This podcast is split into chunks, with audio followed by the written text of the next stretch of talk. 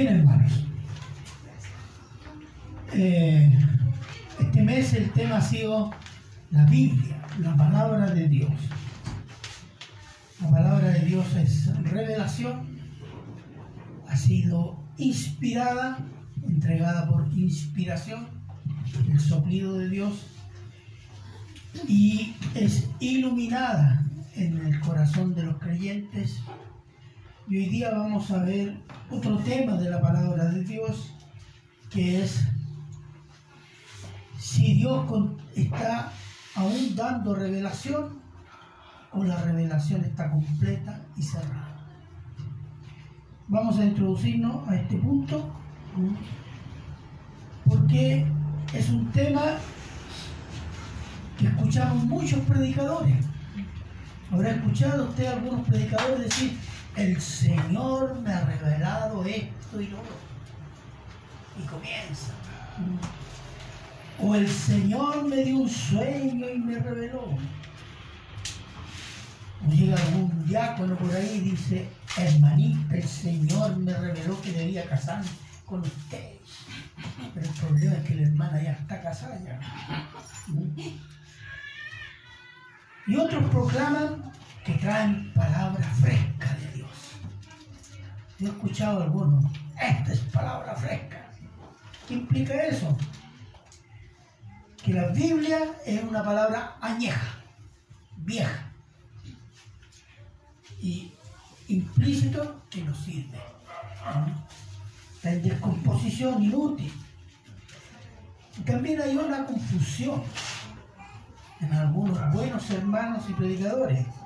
Confunden el entendimiento de un pasaje, iluminación, con revelación. Ah, el Señor me reveló aquí. No, el Señor le dio entendimiento de lo que allí dice. No es revelación, es el proceso de iluminación que hace el Espíritu Santo. Esta confusión doctrinal, esta borrachera de sueños, corazonada, subjetivismo, se han introducido, por medio de esto se han introducido doctrinas, enseñanzas significa doctrina, de demonios, y se presentan como revelación de Dios, mirando en menos lo que Dios haya revelado y lo tenemos en la Biblia. No lo tenemos en un discurso de algún profeta o de algún apóstoles autonombrados. No. Cuando la serpiente declaró a Eva, ¿se acuerdan? No moriréis, dijo la serpiente, si no sabe Dios que el día, el día que comáis de este fruto serán abiertos vuestros ojos y seréis como Dios sabiendo el bien y el mal. Eso está en Génesis 3, 4, 5. ¿Qué estaba haciendo el diablo? Estaba dando nueva revelación. Esa revelación contradecía lo que Dios le había dicho a Adán. El día que tú comas de este fruto, morirás. ¿Y qué dijo el diablo? Tengo nueva revelación a Eva. No morirás.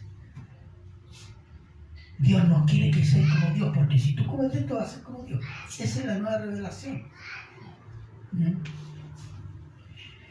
Estaba dando nueva revelación contraria a lo que Dios había dicho a Adán.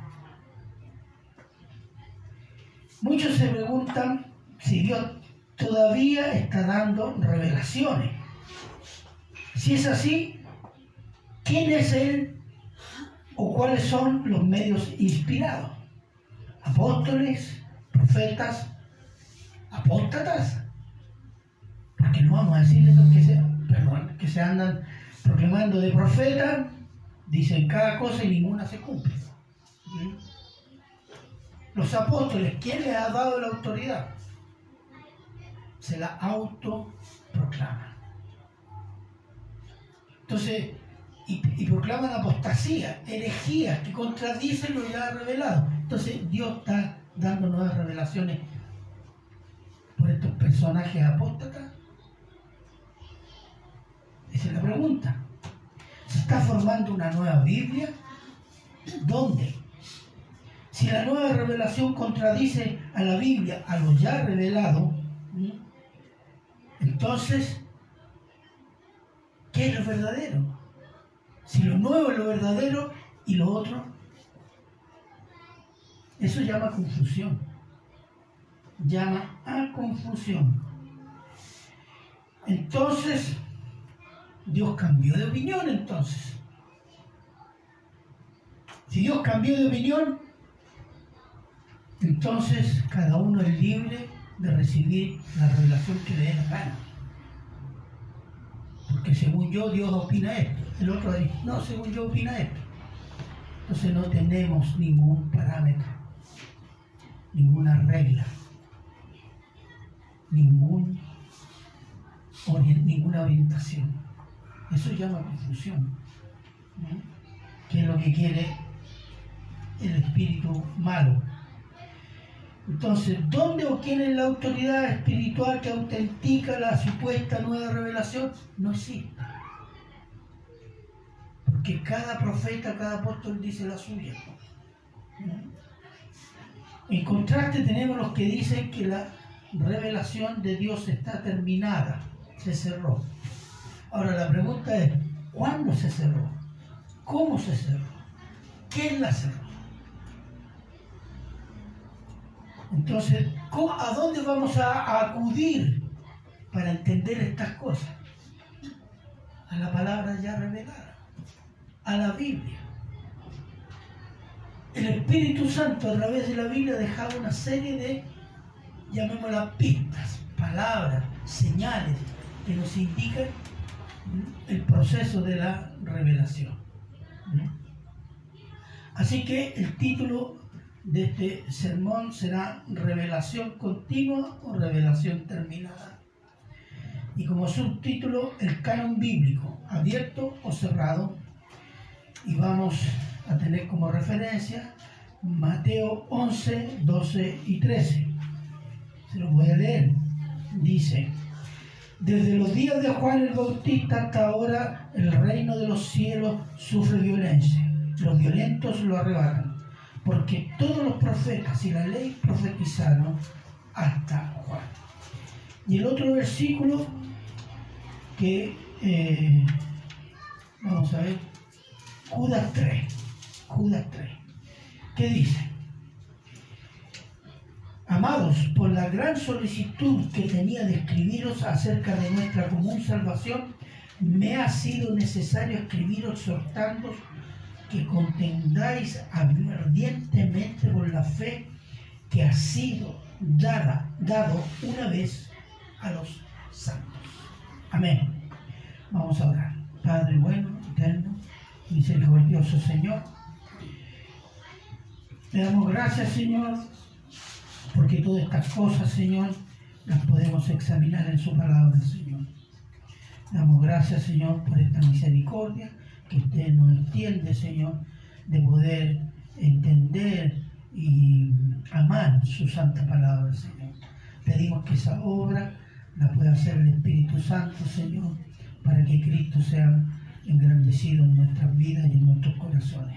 Gracias, Padre, y se lo agradecemos en Cristo Jesús. Amén. Bien, hermanos,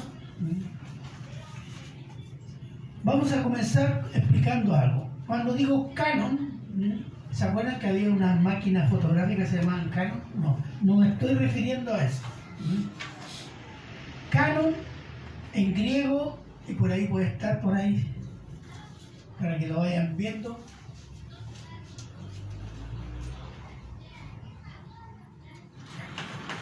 Canon en griego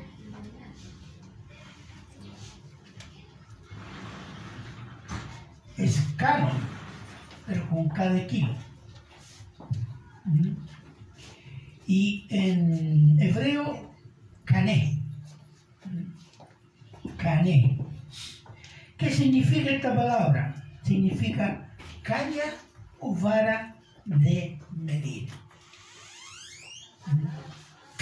Eso significaba que se usaba una caña de medir para medir qué cosa? Las casas, los edificios. Tiene el sentido de tener la justa medida, la proporción correcta. Una muralla se medía por una caña o una plomada para que tuviera recta. La caña para medir la distancia correcta. Bueno, entonces, entonces la palabra canon se usó en teología o se usa en teología para designar, designar cuáles son los libros inspirados que son reglas de fe. Ese es el punto. Entonces estos son canónicos, es decir, son inspirados y por lo tanto, si son inspirados, son reglas de fe. Y si son reglas de fe e inspirados, son autoritativos para el creyente, para la iglesia. Veamos Apocalipsis 11, le quiero mostrar. Apocalipsis 11, cómo se usa esto. 1 y 2. Dice, entonces me fue dada una caña semejante a una vara de medir y se me dijo, levántate y mide el templo de Dios y el altar y a los que adoran en él. Pero el patio que está afuera del templo, déjalo aparte y no lo midas, porque ha sido entregado a los gentiles y ellos hollarán la ciudad santa 42 veces. Está hablando de periodo de la tribulación. Fíjese lo que dice.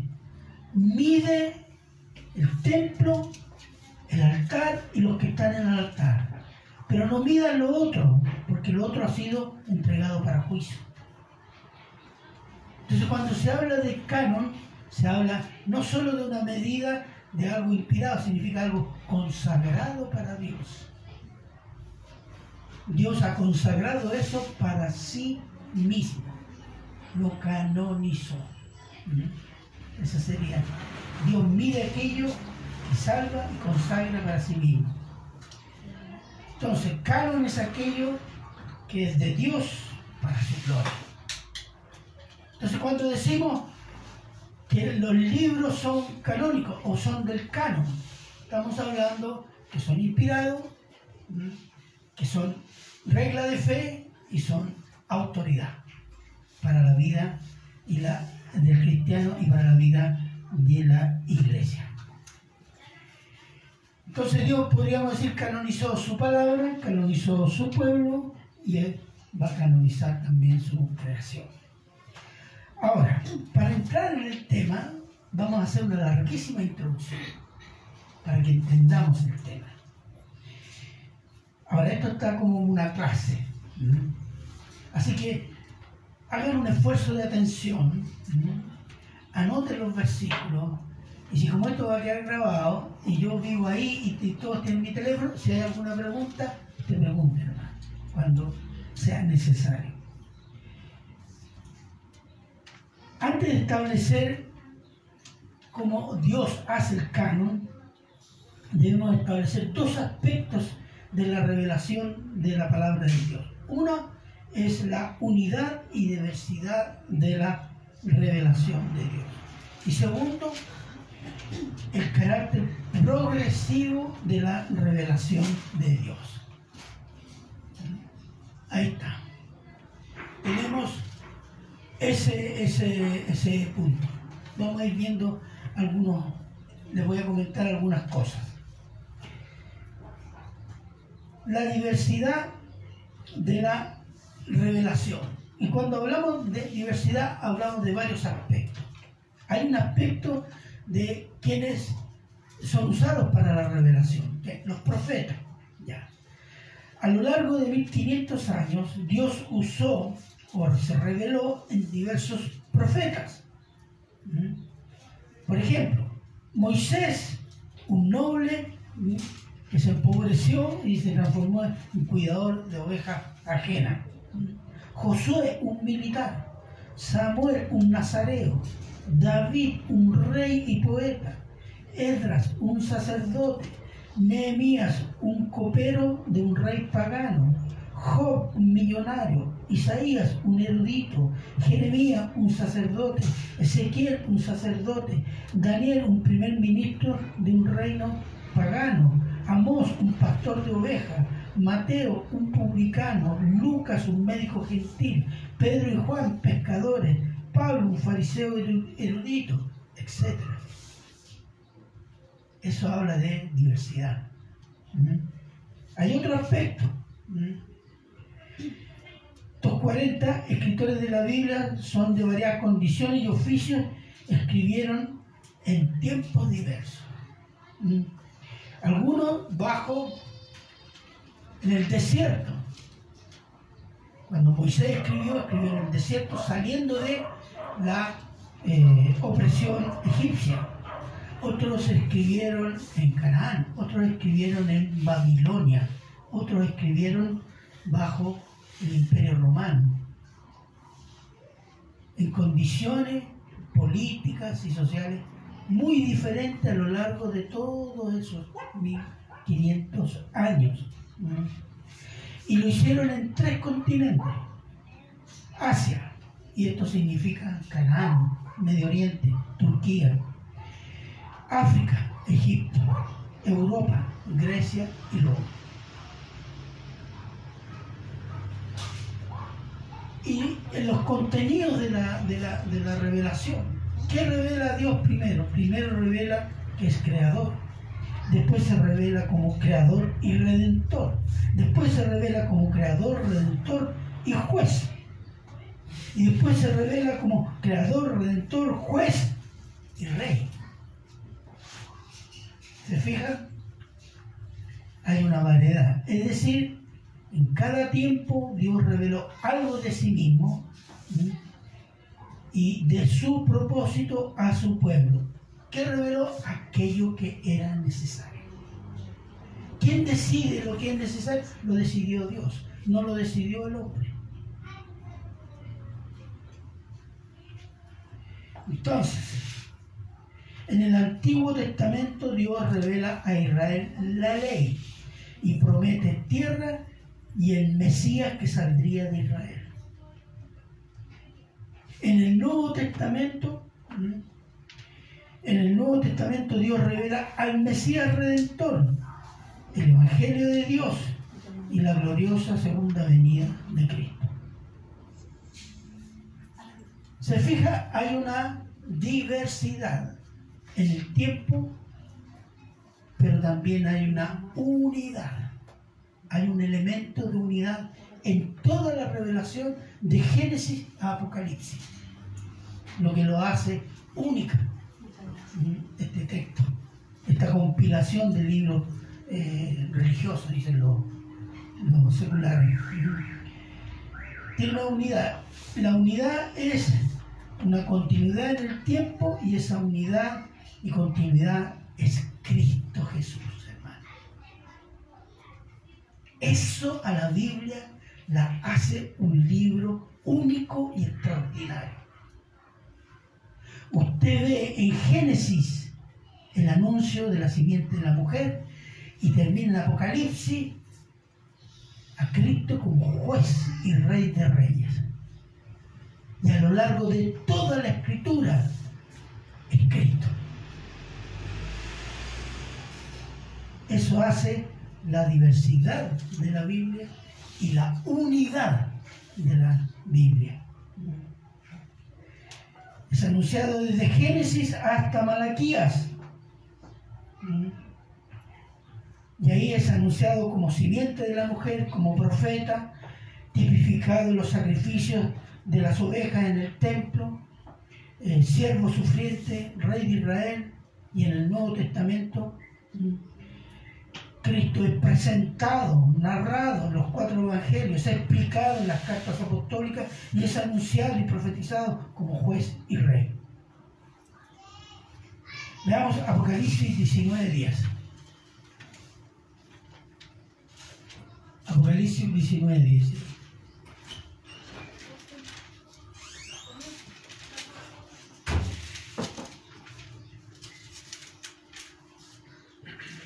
Dice me mostré a sus pies, este es el apóstol Juan, que vio un ángel maravilloso que había hecho una, obra eh, de juicio y dice, yo me mostré a sus pies para adorarle y él me dijo, mira, no lo hagas, yo soy consiervo, ya lo explicamos la otra vez, yo soy esclavo como tú,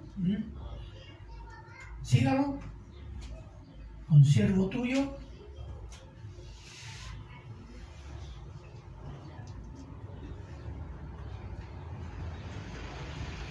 No.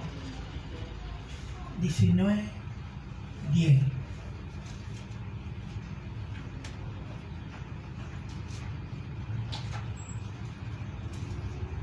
Yo soy consiervo tuyo, ¿qué más sigue? Me pusieron mal entonces. No, me pusieron mal. Se lo voy a leer yo acá. Mire, dice.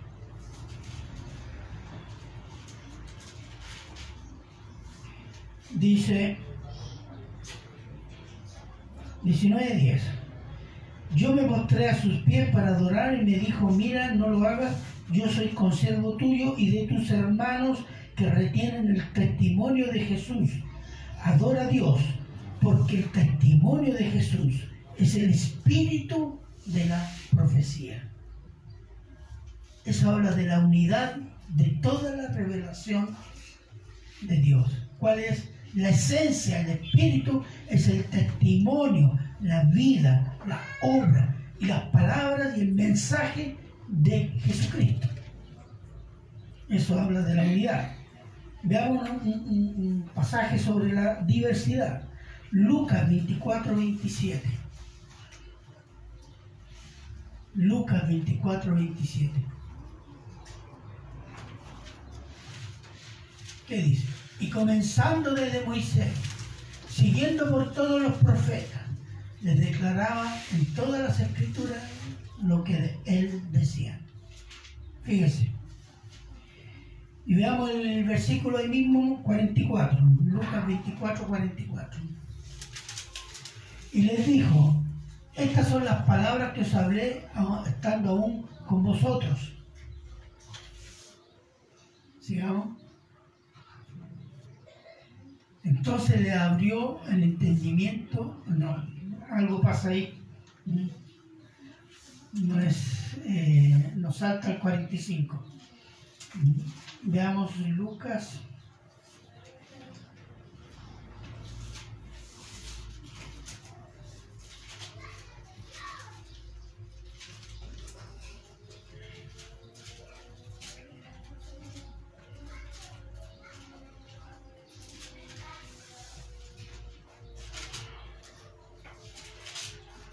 Ya, Lucas 24, 44, que dice, les dijo, estas son las palabras que os hablé estando aún con vosotros, que era necesario que se cumpliese todo lo que está escrito de mí, en la ley de Moisés, en los profetas y en los salmos. Entonces, ¿cómo se, divide, cómo dividían los judíos el Antiguo Testamento? La ley de Moisés, que eran los cinco libros, los profetas, que eran los profetas mayores y menores que decimos nosotros, y los escritos, todos los demás, Esther, Crónica, Rey, etc. Después vamos a mencionar algo más de eso. Entonces, ahí tiene la diversidad, incluso en forma literaria. Algunos están en forma de narrativa, otros están en forma poética. Y hay en hebreo hay formas diferentes de literatura que en español no se pueden distinguir. Pero esa variedad, toda esta variedad hace riqueza, pero tiene un solo elemento unificador. ¿Cuál es? Cristo. Segundo, la revelación es progresiva, es decir, que va de lo poco a lo máximo, de poca luz a mucha luz, etc de menor a mayor. Veamos Colosenses 2.17. Colosenses 2.17.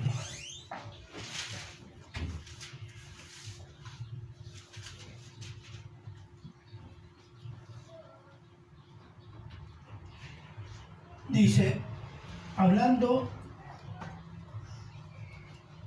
el apóstol Pablo dice, lo voy a leer del 16, después seguimos con el 17. Por tanto, nadie nos juzgue en comida, en bebida o en cuanto a días de fiesta, luna nueva o días de reposo.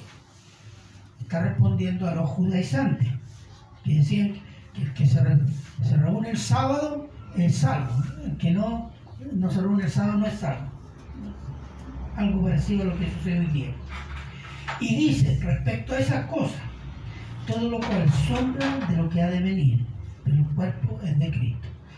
Aquí ve, lo antiguo es sombra de lo que ha de venir. ¿Qué es lo que ha de venir? Cristo.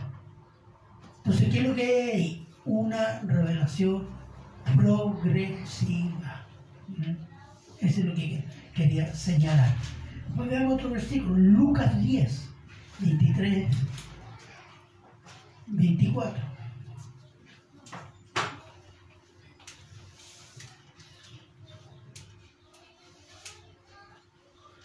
Dice, y volviéndose a los discípulos, les dijo aparte, bienaventurados los ojos que ven lo que vosotros veis. La otra parte del versículo. ¿Por qué os digo que muchos profetas y reyes desearon ver lo que vosotros veis y no lo vieron? Y oír lo que oís y no lo oyeron. ¿De qué está hablando ahí? Dice, bienaventurados ustedes que han visto el Cristo, porque hubo profetas y reyes que lo anunciaron, pero no lo vieron, ni lo oyeron, como ustedes. Ahí habla de una progresión. ¿Se fijan? Antes fue anunciado. Hoy día ustedes lo venden, está diciendo, y lo oyen, y lo pueden tocar, lo palpaban. Es lo mismo que dice Hebreos 1 y 1, 2. ¿Se acuerdan que quedó de memorizarse este versículo? A ver quién lo memorizó. Amén. Ya no tantas manos, por favor. Ah. ¿Quién se acuerda? Hebreos 1, 1, 2. No hay ningún valiente. Uh, un valiente nadie lo memoriza. Dios habiendo hablado muchas veces, de muchas maneras en nuestro tiempo a los padres, ¿por quién? Por los profetas. Tiempo antiguo. Y después dice, en estos postreros días nos ha hablado por el Hijo, al superior. ¿Se fijan? Hay una progresión, hay un cambio. Entonces decimos, la revelación tiene diversidad y unidad y también es progresiva. El Señor Jesús es anunciado como siguiente de la mujer y es presentado como el Mesías sacrificado por el pecador, por el pecado. Y de Mesías sacrificado es esperado como glorioso juez y rey. También el pecado es progresivo, ¿no? El pecado el pecado entra por una desobediencia. ¿Cuál fue? Desobedecieron el mandato de Dios. Pero el juicio va a ser por muchos pecados. Por un mundo dominado por el pecado. Entonces hay una progresión también en esto. La revelación en su unidad, diversidad, continuidad y progresividad es unida con la persona de Cristo. Eso tenemos que tenerlo presente.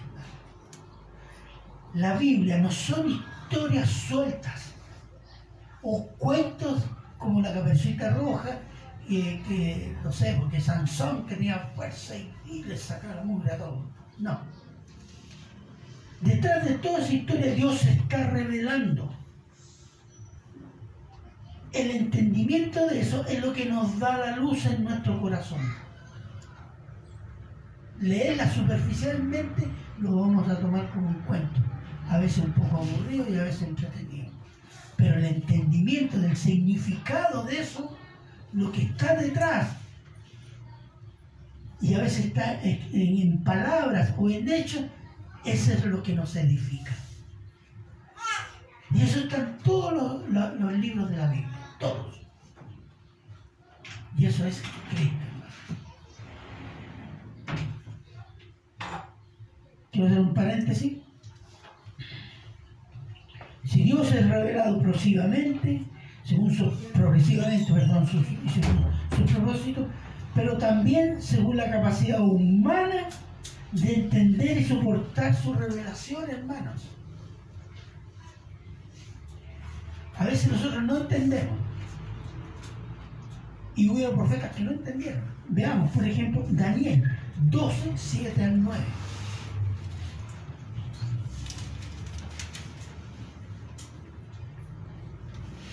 Daniel 12, del 7 al 9.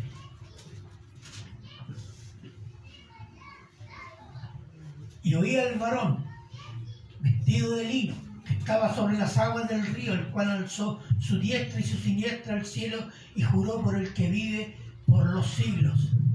Versículo adelante. Que sería por tiempo y tiempos y la mitad de un tiempo y cuando se acabe la dispersión del poder del pueblo santo, todas estas cosas serán cumplidas.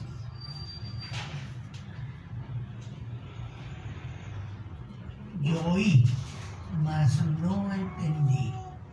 Y dije, Señor, Señor mío, ¿cuál será el fin de estas cosas? Él respondió, anda Daniel, pues estas palabras están cerradas y selladas hasta el tiempo del fin. Fíjese que Dios le reveló a Daniel algo para el tiempo del fin. Pero dijo, Señor, yo no entiendo. No entiendo eso. Le dice, no importa que ahora entiendan, porque la vas a entender al final.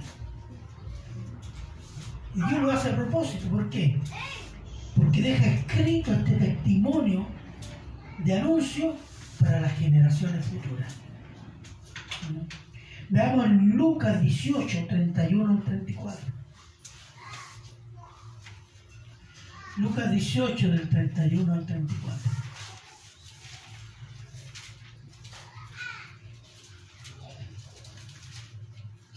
Dice, tomando Jesús a los doce les dijo, he aquí subimos a Jerusalén y se cumplirán todas las cosas escritas por los profetas acerca del Hijo del Hombre, cual que iba a morir a manos de él pues será entregado a los gentiles y será escarnecido y afrentado y escubido.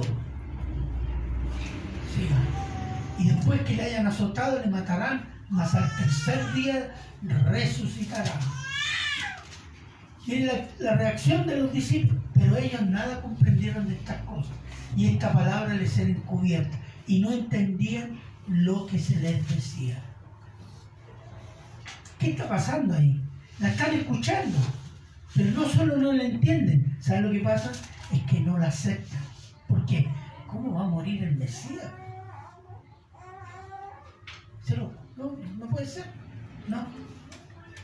Y como que silbaban para otro lado, así cuando, cuando uno reta un niño, el niño mira para otro lado. Así hacía. Igual. Y a veces a nosotros nos sorprende cuando descubrimos algo que no habíamos leído en la Biblia, pero siempre ha estado ahí. Y cuando lo entendemos a veces nos sorprende. Qué tremendo.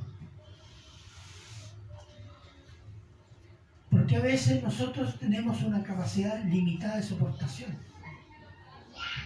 Mire, incluso en Juan 16, 12, lo que le dice el Señor Jesús resucitado a sus discípulos. Juan 16, 12. Tengo muchas cosas que deciros, pero ahora no las podéis sobrellevar. No las pueden soportar. Es necesario que pase un tiempo, que tengan una cierta experiencia en algunas cosas para que puedan soportarlas, porque si no las soportan las van a rechazar. Porque nuestro entendimiento no solo es limitado, sino nuestra capacidad de entender las cosas divinas es nula si no fuera por el Espíritu Santo. Pero aún así el Espíritu Santo trabaja en nosotros paso a paso. Y esta era la situación, hermano. Aquí igual, todos no crecemos así parejo, así como una máquina, no. Algunos van más atrás, otros van, porque son personas diversas, tienen dificultad y el Espíritu Santo trabaja con uno de acuerdo al propósito de Dios. Pero no todos vamos al mismo ritmo. Pero todos vamos caminando por el mismo camino, que es Cristo Jesús. Entonces, si el Señor Jesús es el espíritu de la profecía, unidad de las escrituras, personaje central de la Biblia, revelación suprema de Dios, entonces el canon, la medida y todo lo que dijimos al principio, ¿dónde descansa? En el Señor Jesús, Ahí está. Y luego vamos a ver cómo. Esto va a ser largo, así que tengan paciencia y, y pongan mucha atención. Porque este no es un tema habitual a predicarse en las iglesias. es una clase. Pero es necesario porque esta palabra fue entregada a la iglesia, no fue entregada a los eruditos. Y por eso se la enseñamos a la iglesia.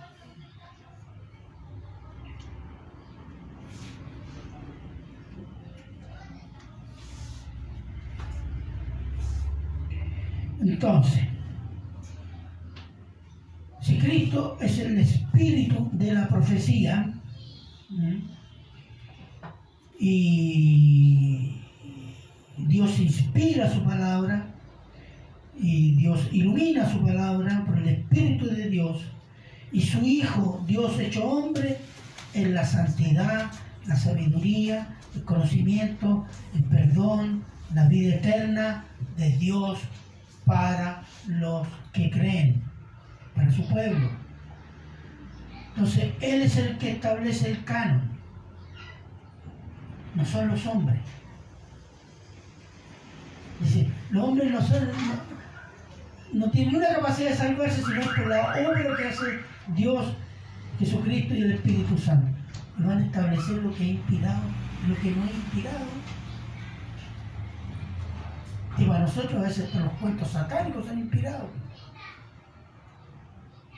Porque tienen la palabra Cristo. O que mencionan la palabra santa. Somos muy fáciles para caer. Entonces, veamos algunos versículos.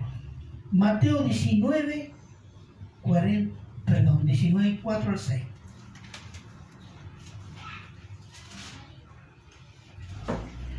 Mateo 19, 4 al 6.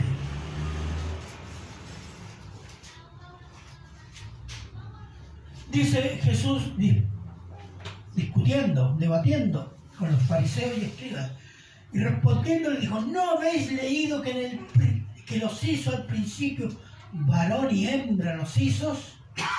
Mateo 4, 5. Y dijo, por esto el hombre dejará a madre y padre y se unirá a su mujer y los dos serán una sola carne. Así que no son ya más dos, sino una sola carne. Por tanto, lo que Dios juntó, no lo separa el hombre. Estas son las palabras que están en Génesis. Las palabras de la creación. Y cuando el Señor Jesús cita este versículo, está autenticando la creación. Como muchos teólogos que dicen, no, es que Jesús aceptó eso porque el pueblo, eh, para que entendiera el pueblo, que el pueblo eh, todavía eh, creía en esas cosas, esos son mitos. Se parece a algunos presidentes que el pueblo todavía no entiende las cosas que él hace. Entonces, está autenticando la creación. Ese versículo, esa cita que hace, y la hace exactamente como está en Génesis, está diciendo, esto es verdad. ¿Mm? Mateo 5, 17.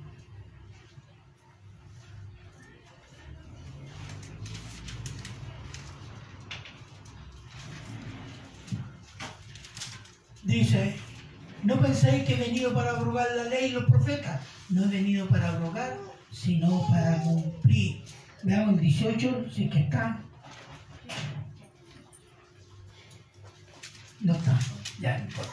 Ah, porque de cierto os digo que hasta que pase en el cielo y la tierra ni una jota ni una til pasará de la ley hasta que todo se haya cumplido. ¿Qué está haciendo? Esto tiene una implicancia de que Jesucristo está autenticando la ley, pero dice, yo soy superior a la ley porque yo voy a cumplir la ley. A eso he venido. Autentica la ley y significa autenticar los cinco primeros libros del Pentateuco. Porque los judíos decían, cuando la, en la ley de Moisés estaban refiriéndose a los cinco libros que nosotros llamamos Pentateuco. ¿Se acuerdan cuáles son? A ver, ¿cuáles son los libros del Pentateuco? A ver, fuerte, fuerte. Génesis, Éxodo, Levítico, número, Exactamente, ah, un 7 para todos. Amén. Bien, eso es lo que está haciendo. Pero el cumplimiento de la ley es, superior. Después, Mateo 16, 4.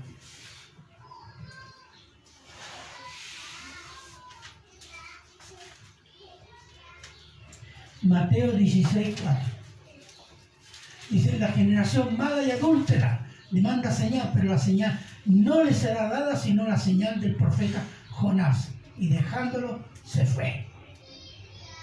El que entiende, entiende. Mm. Fíjese que Jonás no, era eh, eh, no es de los más grandes profetas. Es un pequeño profeta, pero está validando la profecía. Y cuando dice, ¿cierto? Y después se va a entender, cuando dice, eh, la señal que van a ver, que les será la de Jonás. ¿Cuál? Que Jesucristo va a morir, va a estar tres días en él muerto y va a resucitar, como Jonás. Esa fue la señal.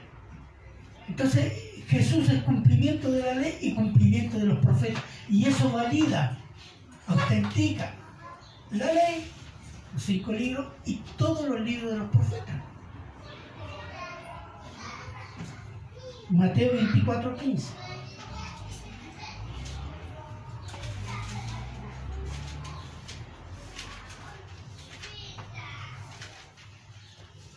Dice, por tanto cuando veáis en el lugar santa la abominación desoladora que habló el profeta Daniel, el que lee. Hace la referencia a la profanación del lugar santísimo que hizo Epífanes en el periodo del dominio eh, griego sirio. Y se hizo, se profanó el templo, se instaló una figura de Zeus. Entonces Jesús está hablando de un evento futuro. Va a suceder algo así en el futuro. Ahora, quiero que esté implícito en eso. Daniel, en la, en la estructura de la Biblia judía, del Antiguo Testamento, Daniel está en los libros que llaman ellos los escritos. No están los profetas. En los escritos están los salmos, cuando dice los salmos es porque es el primer libro de los escritos. Cuando menciona un profeta que dice, no sé, el profeta Jeremías y todos los demás profetas. El encabezamiento ese. ¿Y qué, otros libros están ahí? ¿Mm? Esther, Ruth, Crónicas, Reyes, Cantares, Edra, Nehemías, ¿Mm? etc. Entonces, fíjese que ¿Y por qué Mateo? Porque Mateo escribe a los judíos y presenta a Cristo como el rey, el Mesías y el rey Mesías prometido a Israel a David y a Abraham. Entonces cuando el Señor Jesús cita la escritura dice, yo soy el que voy a cumplir todo esto. Y implícitamente autentica completamente el Antiguo Testamento. Y lo resume en Lucas 24, 44. Escuchen, veámoslo de nuevo.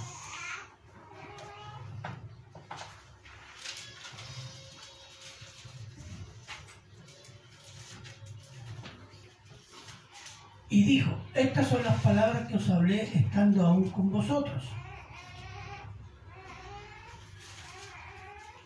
Que era necesario que se cumpliese todo lo que está escrito de mí en la ley de Moisés, cinco libros, en los profetas, profetas mayores y profetas menores, y en los salmos, que son los escritos. Ahí tiene la diversidad y la unidad, porque en todo ello se habla de Cristo, dice.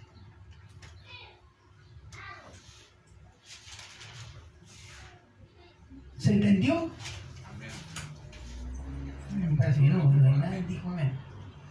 ¿Se entendió? Amén, ya. Entonces, el Señor Jesús autenticó el Antiguo Testamento, pero lo cual ya había sido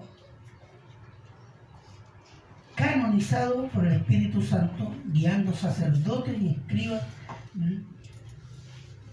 digamos, durante, antes del exilio babilónico y posterior al exilio babilónico. Sobre todo con el sacerdote Esdras. Según la historiografía judía, dice que el sacerdote Esdras presidió una organización que se llamó la Gran Sinagoga, que reunió a rabinos, escribas, eruditos, todos conocedores de, la escritura, después del retorno del cautiverio en Babilonia. Y se dedicaron a establecer cuáles textos del Antiguo Testamento eran inspirados y cuáles no lo son. Aunque los judíos ya más o menos sabían cuáles eran los profetas y los escritos inspirados, por lo menos en la gran mayoría la gran mayoría de los textos que tenemos actualmente en nuestras Biblias. Entonces, ¿cuál era la preocupación de los eruditos, y en este caso de, del sacerdote Edra? Era que la iglesia, perdón, Israel, no volviera a caer en la apostasía, no volviera a caer en negar la ley, en la idolatría y volver a recibir la disciplina y el castigo del Señor como lo habían sufrido por 70 años en Babilonia. Entonces ellos se dedicaron minuciosamente a decir, esto es correcto, estos libros no, estos libros sí. Y se fueron estableciendo algunas reglas para decir cuál es inspirado y cuál es no inspirado. Y las vamos a decir. Primero, la primera, que lo hubiera escrito un profeta, un profeta público, reconocido por la gente. Dos, que la profecía que hubiera anunciado el profeta se hubiese cumplido. Esa es la segunda condición. Tercero, que no contradiga la ley y los anuncios sobre la venida del Mesías. Y cuarto, que el pueblo conociera y aceptara esa profecía pues escrito a lo largo del tiempo. Entonces, ¿por qué dice que tiene que cumplirse? Les voy a poner un ejemplo. Les voy a poner un ejemplo. Cuando Jesús va al monte de los olivos, saliendo del templo, y les dice a sus discípulos, ¿ves todo esto?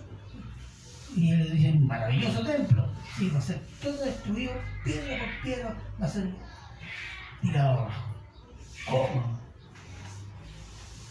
Entonces comienza a decir, va a suceder y tenemos el anuncio de los tiempos finales.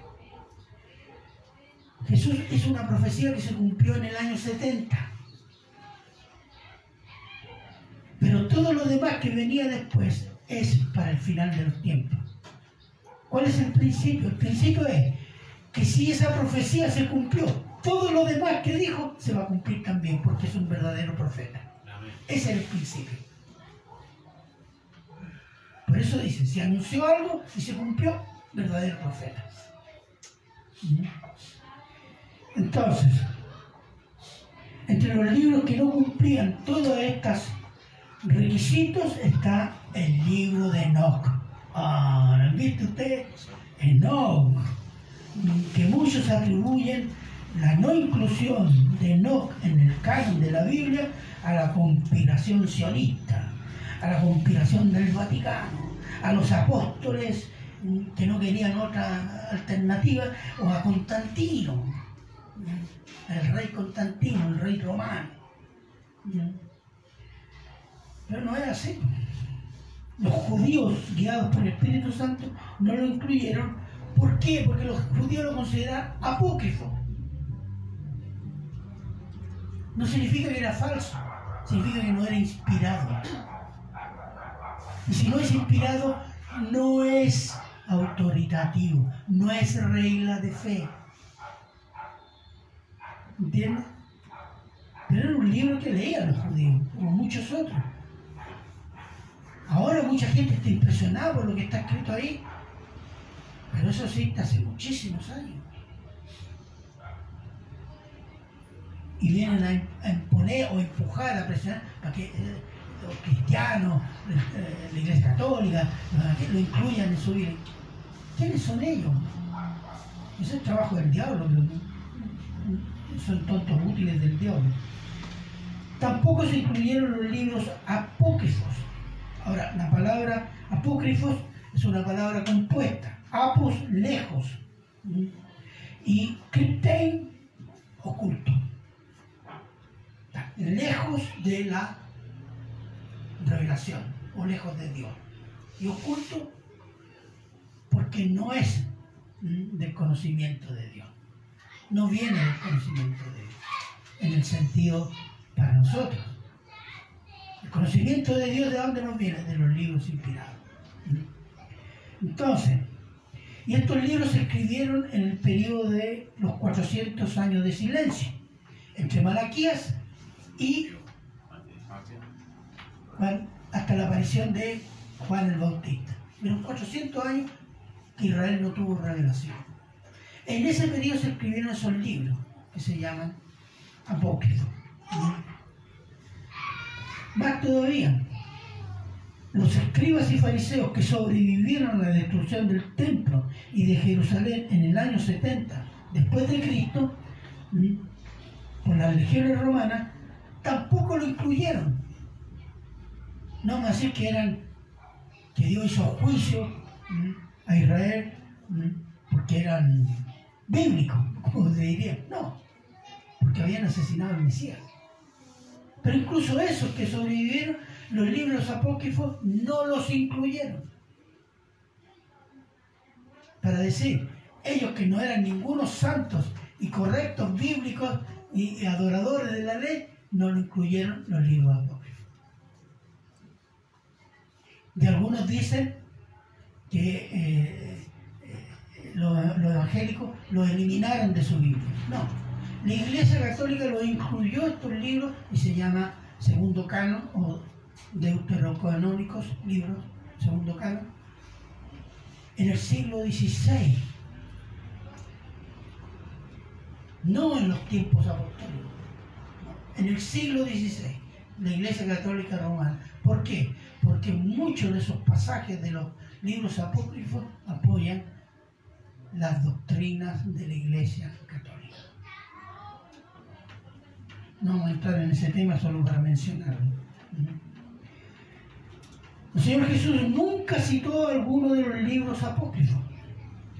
El libro de Enoch tampoco, afirmando así ante los hombres cuáles libros eran inspirados y cuáles no lo eran. Si usted lee Mateo, lee Lucas, nunca citó un libro que estuviera fuera del canon del Antiguo Testamento.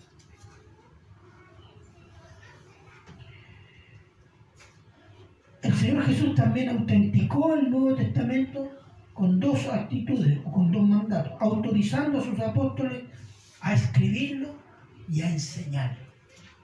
Juan 14, 25, 26.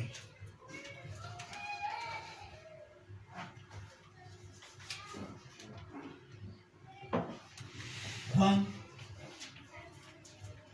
dice, os he dicho estas cosas estando con vosotros. Mas el consolador, el Espíritu Santo, a quien el Padre enviará en mi nombre, os enseñará todas las cosas y os recordará lo que yo os he dicho. Fíjese, el Espíritu Santo a ustedes está hablando a los apóstoles, no está hablando a la iglesia que todavía está por venir, le está diciendo. Dios, el Espíritu le recordará todas mis enseñanzas. ¿Dónde tenemos eso? Los cuatro evangelios. Ahí está. Después tenemos Juan 16, 12 al 14.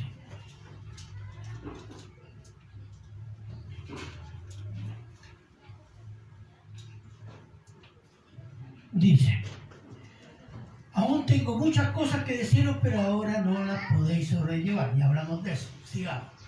Pero cuando venga el Espíritu de verdad, Él os guiará toda la verdad, porque no hablará por su propia cuenta, sino que hablará todo lo que oyere y os hará saber las cosas que habrán de venir. Él me glorificará, porque tomará de lo mío y os lo harán saber. ¿Qué tenemos ahí? Las cartas. Las cartas. Esta revelación dice, muchas cosas que decir, pero como no lo puede soportar, se les va a ir entregando. Y el Espíritu va a tomar de qué? De mi persona, de mi obra, de mi carácter. Y ahí tenemos las cartas apostólicas, que explican el Evangelio y explican a Jesucristo. Y la última carta, ¿cuál es? La venida gloriosa de nuestro Señor. Es Cristo autenticando todo el Nuevo Testamento, hermano.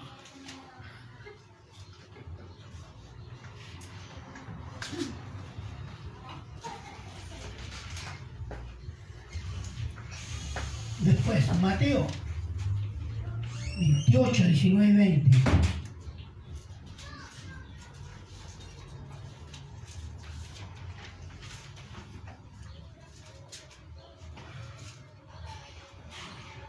Dice, por tanto, diga ser discípulos a todas las naciones, bautizándoles en el nombre del Padre y del Hijo y del Espíritu Santo, enseñándoles que guarden todas las cosas que os he mandado y aquí yo estoy con vosotros todos los días hasta el fin del mundo.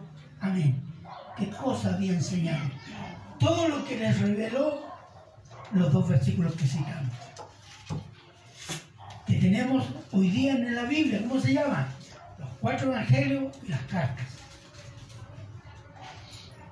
Es lo que en Hechos 2.42 comenzó a llamarse la doctrina de los apóstoles la doctrina de los apóstoles es la enseñanza que ellos recibieron y vivieron con Jesucristo.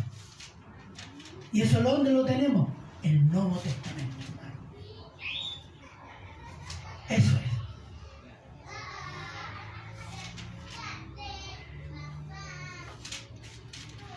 Los pastores y apologistas después de los apóstoles fueron guiados por el Espíritu Santo en la palabra de Cristo, a establecer las reglas de reconocimiento para reconocer quién es el inspirado por Dios.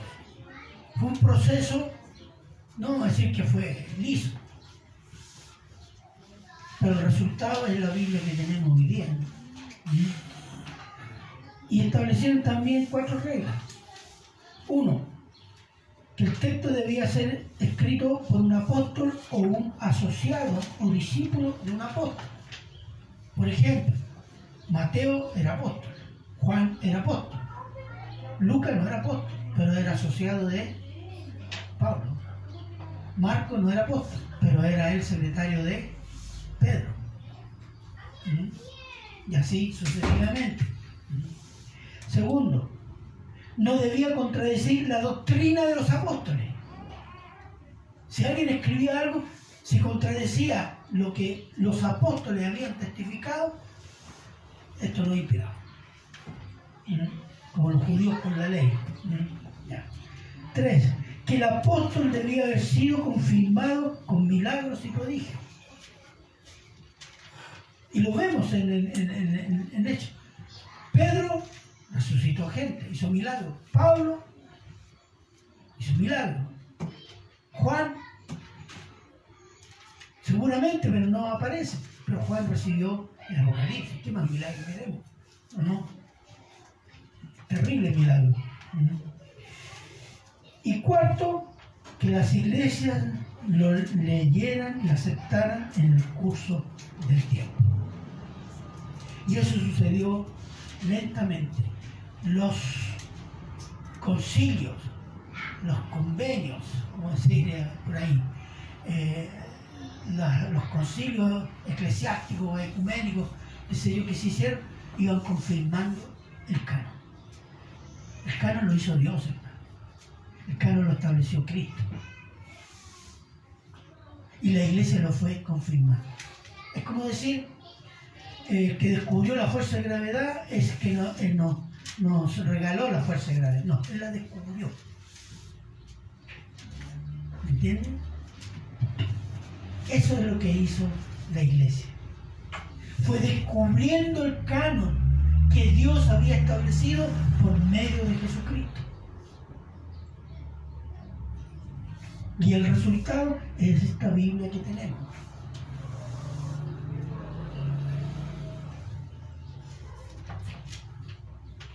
Fines del siglo II comenzaron a aparecer evangelios apócrifos que venían del movimiento gnóstico. Y las iglesias y los pastores no los incluyeron en el canon porque no eran inspirados y no cumplían los requisitos que se habían establecido para, por el Espíritu Santo.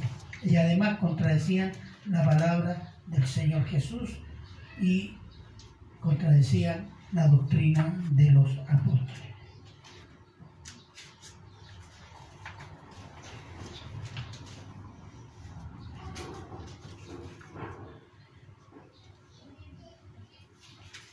Ahora, cuando decimos que la revelación es diversa, unida, tiene un elemento de unidad fundamental que la hace única, progresiva, centrada en Cristo. Entonces, ¿cómo podemos decir se cerró o no se cerró? Vamos a ver Mateo 11, 2 y 3. Ya lo leímos, pero quiero hacerle ver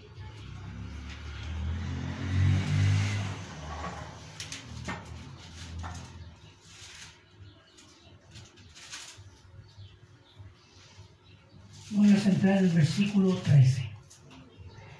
Dice, porque todos los profetas y la ley profetizaron hasta Juan. Está hablando de Juan el Bautista en ese momento. No está hablando de Juan Apóstol. Los apóstoles todavía estaban recién, digamos, reclutándose, decirlo de alguna manera, los discípulos. Entonces está hablando de Juan el Bautista. Y dice, y hay una rotura ahí. Y que dice Hebreo 1.1, y después, en este último tiempo, nos habla por Cristo. Es decir, hay un cambio. Entonces, cuando Jesús dice que los profetas y la ley profetizaron hasta Juan, ¿qué significa? Si Él es el cumplimiento de la ley, hay una parte de la revelación que es cerrada y otra es abierta. Por ejemplo, y ahí comienza cuando, por ejemplo, eh, Malaquías, y tenemos después Juan el Bautista y tenemos 400 años de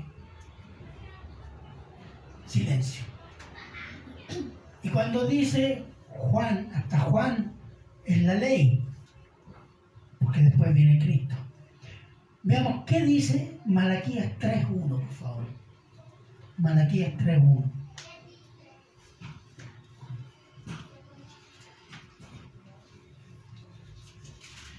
he aquí yo envío mi mensajero, el cual preparará el camino delante de mí y vendrá súbitamente a su templo el Señor a quien vosotros buscáis. Y el ángel del pacto, a quien deseáis vosotros, es aquí viene, ya ha dicho Jehová de los ejércitos. Aquí hay dos cosas. Dios le está diciendo a los judíos, yo envío mi mensajero y viene el ángel del pacto. El ángel del pacto no son los ángeles que le entregaron la ley a Moisés. Está hablando el mensajero del pacto. El mensajero del pacto es Cristo, porque él es el cumplimiento de la ley y los profetas. Entonces, ¿qué está haciendo ahí en la profecía que está recibiendo Malaquía? ¿Cuál es el próximo evento? El mensajero que va a anunciar la venida de Cristo. Ese es el próximo evento, lo está diciendo. Y con eso está cerrando la profecía del Antiguo Testamento. Porque después vinieron 400 años de silencio y se reabre con Juan el Bautista, que no está anunciando la venida futura del Mesías, está presentando el Mesías. Dice, he aquí, está aquí, ya, el Cordero de Dios que quita el pecado del mundo. Por eso dice Jesús, de entre los profetas nacidos de mujer, es mayor que todos. Es Juan. ¿Por qué? Porque él vio lo que los profetas anteriores anunciaban. ¿Se fija? Entonces, Dios cerró la revelación. Dios la cierra, hermano. No es una iglesia, no es un pastor. Dios la cerró. Y Dios por 400 años no le dio más revelaciones a Israel hasta que apareció Juan el Bautista.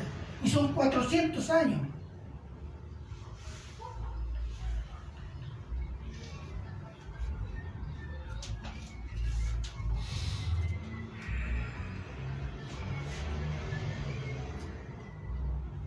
Entonces, lo mismo hace con el Nuevo Testamento. ¿Mm?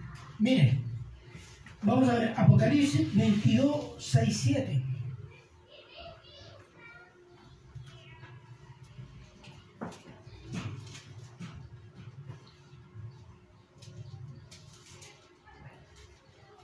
Apocalipsis 22, 6, 7. Dice, me dijo, estas palabras son fieles y verdaderas. ¿Qué significa? Que son verdades que se van a cumplir, tal cual. Y el Señor, el Dios de los espíritus de los profetas, ha enviado a su ángel para mostrar a sus siervos las cosas que deben suceder pronto. He aquí, vengo pronto ya no envía mensajero. Vengo pronto, bienaventurado el que guarda las palabras de la profecía de este libro. ¿Qué está anunciando? Vengo. Terminar esta profecía, dice, vengo. El próximo, el próximo evento de Dios en la tierra es la venida de Jesucristo. Versículo 20, 22, 20, ¿qué dice? Apocalipsis 22, 20.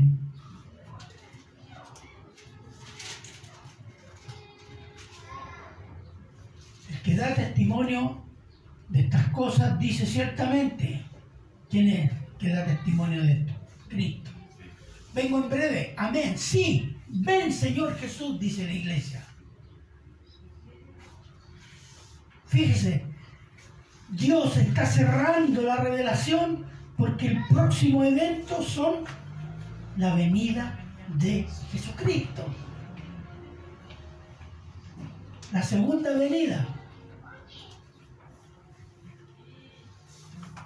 Esta es una revelación que Jesús entrega a su apóstol Juan cuando él ya resucitó y ascendió al Padre. Entonces está hablando de una segunda venida. Y son dos mil y tantos años, no importa. Pero el próximo evento es la venida de Jesucristo. No hay más revelación. Dios la cerró, hermanos.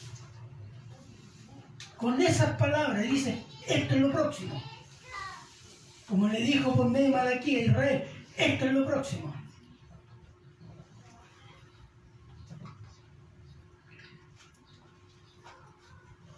A veces estas cosas, porque una vez me dijeron, ¿y tú quién eres para decir que, no es revelación y que soy tú el Espíritu Santo? No, lo dice la Escritura. Pero como no quieren entender, hay una superficialidad en el tratamiento, en la lectura de las Escrituras, no pueden entender lo que Dios está diciendo. Dios cerró el canon del Antiguo Testamento. Dios cerró el canon del Nuevo Testamento. ¿Qué esperamos? La venida de Cristo. Y que la revelación que tenemos es más que suficiente para edificarnos y esperar a Cristo.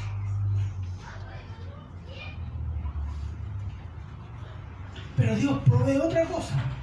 Dios sella su palabra. Algunos versículos se le llama sello de Dios. Vamos a ver algunos. Eh,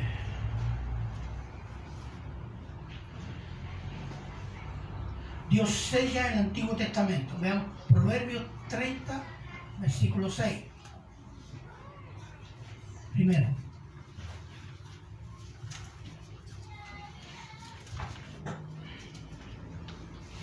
Proverbios 30, versículo 6.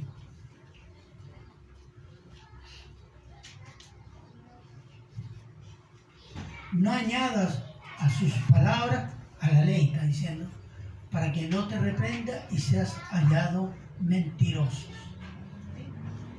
¿Qué más sigue? ¿Hay algo más? No. está bien ahí. A la ley no le añadas ni le quites. Porque si le añades o le quites, serás hallado mentiroso. Hay gente que le ha agregado, gente que le ha quitado. Tenemos un ejército de mentirosos. Pero Dios preserva su palabra, porque sabe cómo es el hombre.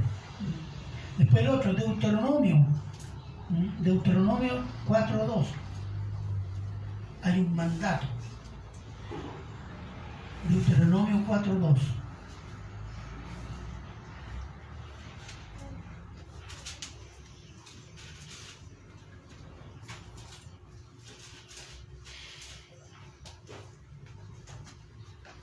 No añadiréis a la palabra que yo os mando, ni disminuiréis de ella, para que guardéis los mandamientos de Jehová, vuestro Dios, que yo os ordene.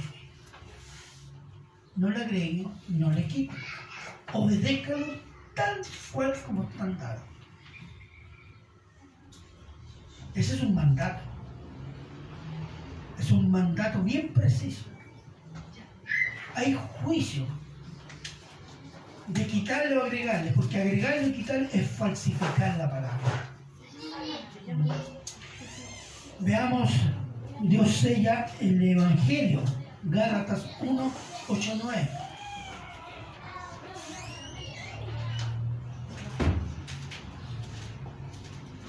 Mas si aún nosotros o un ángel del cielo os anunciare otro evangelio diferente del que os hemos anunciado, sea anatema, sea, sea maldito. Como antes hemos dicho también, y ahora repito, si alguien nos predica diferente evangelio del que habéis recibido, sea maldito. Esto significa